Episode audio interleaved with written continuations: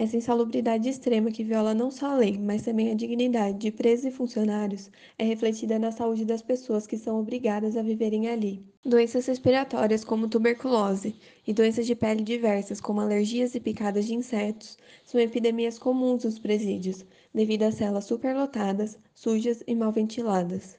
Ademais, além da falta de prevenção de doenças, a falta de cuidados para a recuperação da saúde também é dramática. No livro Estação Carandiru, o médico Drauzio Varela relata sua experiência trabalhando no maior presídio do país em 1989. Segundo ele, as dificuldades não faltavam. As consultas deviam ser feitas em no máximo cinco minutos. Era inútil solicitar exames laboratoriais, porque os resultados, quando vinham, não chegavam a tempo de auxiliar na conduta, e as medicações receitadas, que percorriam vias burocráticas complicadas, frequentemente se perdiam. Trinta anos depois, apesar das esperanças de Roberto por mudanças, a realidade não é muito diferente. De acordo com a Coordenação de Saúde Prisional do Ministério da Saúde, em 2019, as equipes de atenção básica prisional não estavam distribuídas de forma homogênea pelos estados brasileiros. Enquanto 95% da população prisional no Distrito Federal é coberta por equipe, no Amapá, Sergipe e Paraíba, essa taxa de cobertura varia entre 0%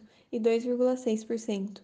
Com tanta precariedade na oferta de saúde, não é uma surpresa o alastramento acentuado de pandemias nesse ambiente. Nas décadas de 1980 e 1990, a AIDS ceifou milhares de vidas de forma cruel nos presídios.